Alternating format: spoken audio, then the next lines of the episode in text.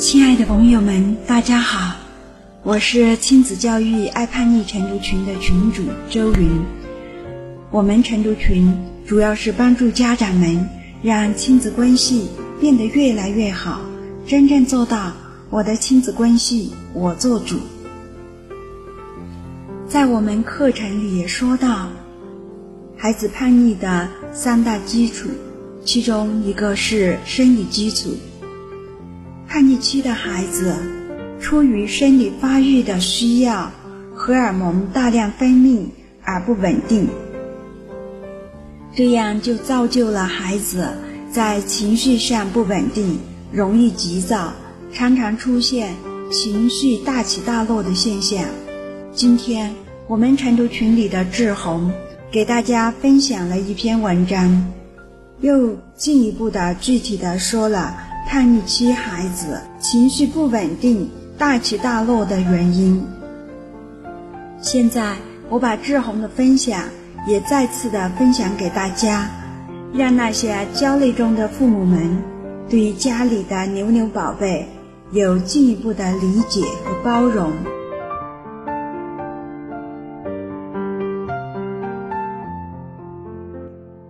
亲爱的大家。早上好，我是志红。今天是我来为大家晨讲。呃，通过这一段的学习呢，我自己觉得情绪稳定了不少。嗯，我今天就跟大家来分享一下我在另外一本书上看到的一个关于青春期的一个呃对青春期的一个解释。呃，也许这样子对我们父母亲了解孩子这个青春期的正常反应。会有些有所帮助。他这个理论呢，跟景明老师的理论是一样的，有异曲同工之处。呃，题目是澎湃起伏的青春期，认同最重要。青春期是孩子与家长啊都感到困惑的非常时期，孩子开始有了自己的苦恼，不断的思索一些有关自我存在的问题，例如我是谁。我到底要做些什么等，开始寻找自我。青春期之前，在孩子看来理所当然的一切，此时会被他们全盘否定，陷入彷徨与混乱之中。面对处于青春期的孩子，父母也会时常感到困惑和无奈。尽管他们在小学时偶尔也会反抗一下，但大部分情况下还是很听话和乖巧的。如今却公然开始反抗了。这些一天到晚反复无常的孩子会让家长感到束手无措，不知如何与孩子交流。孩子过于敏感和叛逆，甚至让家长透不过气来。在这个时期，家长要想洞察孩子的情绪状态，并及时加以引导，会显得困难重重。但要记住，青春期的情绪管理训练是非常重要的。如何度过青春期，将对孩子的未来人生起着决定性的作用。青春期的孩子不同于小学时，每当妈妈让他去小卖店跑一趟，跑趟腿，他会立刻兴高采烈地帮忙。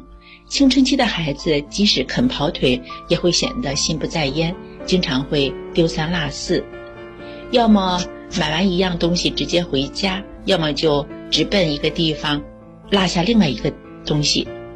对于孩子的漫不经心。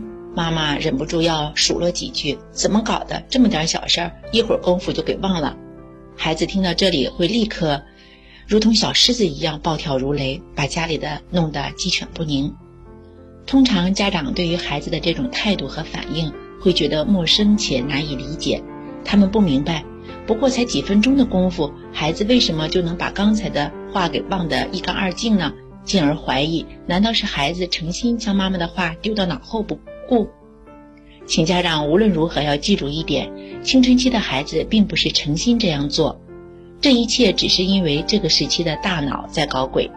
青少年的大脑与儿童的大脑及成人大脑有区别，思考和进行判断的大脑是在额叶部分。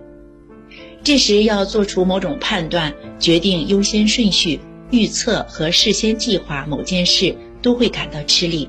这就是青春期的大脑状况。所以，孩子能一次圆满地做好一件事，作为家长的应该感到庆幸。青春期的少年往往会做出一些让大人琢磨不透、难以理解的怪异行为，大部分也是因为大脑的额叶正在进行重塑的结果。从某种意义上讲，青少年的额叶甚至还不如小学生的额叶。小学生的额叶虽然只能进行简单的思考与判断，还是没有进入重塑期，所以做事还能确保稳当。至少儿童时期的孩子能理性的意识到上学不应迟到，要听老师的话，要按时完成作业等规则。但青少年的额叶正处于尚未连接好的混乱状态，所以很难做出理性的判断。但是大人往往因为孩子在外形上发育的接近于成人，就误以为他们已经足够成熟，理所当然可以做出成熟的判断。其实，青少年的身体虽然发育的像成年人一样，但大脑还没有完全发育好。家长与青春期子女之间的矛盾，大部分都是源于家长对于青春期孩子大脑发育的错误认识。只有正确的认识和了解这个阶段孩子的大脑发育特征，才能真正理解青春期孩子表现出的特有行为。直至二十世纪九十年代中期，人们都认为额叶在十三四岁时就发育完全，之后只是储存经验而已。但最近人们有了新的发现，认为额叶在进入青春期后会进行大规模的重塑工程，也就是说，十三四岁发育到一定程度的额叶，在这个时期将进行全新的结构改造。如果你看过重新翻修的建筑物，就能想象出青春期的大脑正处于什么状态。处于重新翻修期的建筑物，凌乱的不堪入目，到处都散散放着各种建筑材料，到处都是改造工程带来的千疮百孔。大脑回路由于没有连接在一起，因此在重塑工程完工之前是很难进行全方位思考的。到了小学四五年级时，额叶的发育可以比喻为约六十六平方米的公寓，已经具备了按时上学、回家、写作业、遵守规定、跑腿和买东西的能力，但远远不能处理好成人世界里复杂的政治、经济、社会、文化及人际关系等事务。所以，进入青少年时期后，大脑就会进行大规模的扩大重塑工程。随着青少年时期进行的重塑工程方式不同，额叶可能会建成九十九平方米的房屋，也可能会建成一百六到一百九十八平米的房屋，甚至建成三百多平米的房屋也是可能的。既然是难得的重塑工程机会，那就尽量建造的宽敞又结实为好。在这个时期，每天都会不断的形成新的神经元。使大脑的灰色神经组织在一年时间里增大两倍，其中被烙印为记忆的东西就会保存下、保留下来，从而，而从未应用过的东西就会趁此机会消失掉。也就是说，强化了优质的好经验，就能建造成宽敞又结实的大房屋。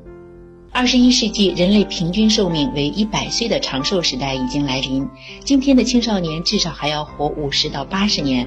为了孩子将来能够过上更快乐、舒适的生活，一定要好好的把握这个重塑机会，用心进行重塑工程。青少年的情绪起伏非常大，心情稍微好一点，就仿佛拥有全世界一样。一旦心情不好，哪怕只是芝麻大小的郁闷的事情，他们也会伤心难过，仿佛世界末日一般。可以说，青少年的心情在十分钟之内可以从天国一下跌入地狱。接到自己喜欢女孩的电话时，兴奋得不得了；听到死党在电话里告密，他好像更喜欢永哲，就仿佛一下子跌进了冰窖，继而变得伤心欲绝。父母尽管早已做好无条件接纳孩子反复无常的心理准备，但实际遇到这种情形时，还是会显得手足无措。短短几分钟，孩子的情绪从一个极端走向另一个极端，而家长又不好就此发火，不确定到底要接纳孩子的哪一种情绪，也真够为难家长的。其实，青少年的情绪起伏大是有充分理由的。也许是因为主管情绪的大脑正处于活跃期，也有可能是因为青春期调节情绪的血清素分泌不足。血清素的作用是为帮助我们平静情绪、减轻急躁，使人感到愉悦和幸福。根据研究表明，青少年血清素分泌量比儿童或者成年人少约百分之四十。作为成年人，如果其血清素分泌量比平时减少约百分之四十，将被诊断为抑郁症患者。由此可见，血清素大大低于成年人的青少年，时常感到情绪不稳定，起伏大，也就不足为奇了。如果我们了解了青少年激素分泌的特点，那么理解孩子的情绪反应就会变得容易一些。家长要理解孩子经常烦躁、发脾气及忧郁，都是因为血清素的分泌量不足所致。要安抚孩子的情绪，帮助孩子平静下来，首先家长要做到完全接纳和理解孩子多变的情绪。当孩子因为一些在成人看来无所谓的事情烦躁时，不要批评孩子，说你怎么总为那些没什么大不了的事情发牢骚。要知道，青春期的孩子情绪变化无常且容易激动，是一种正常现象。只要大人认可并安抚孩子，孩子的心情就会平静下来，主管情绪的大脑平静稳定了，额叶就会活跃起来了。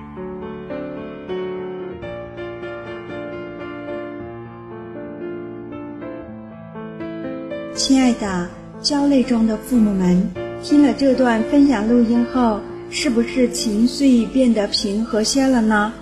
是不是对你家宝贝多了一份理解和包容了呢？亲爱的朋友，如果你想进一步的与志宏交流，探讨叛逆期孩子的事，那他的 QQ 号是六九三三六三八七九。六九三三六三八七九，你是不是跟孩子的关系不太好？你讲的话孩子不想听，甚至还故意跟你对着干。你的孩子是否无心上学，沉迷上网和游戏的时间多于学习，让你只能干着急？你是否尝试过很多亲子的技巧与方法，但却时灵时不灵，用力却使不上力？上述三种情况，你遇到过吗？你知道问题出在哪里吗？你知道如何解决吗？亲子晨读群就是帮助你解决上述问题的。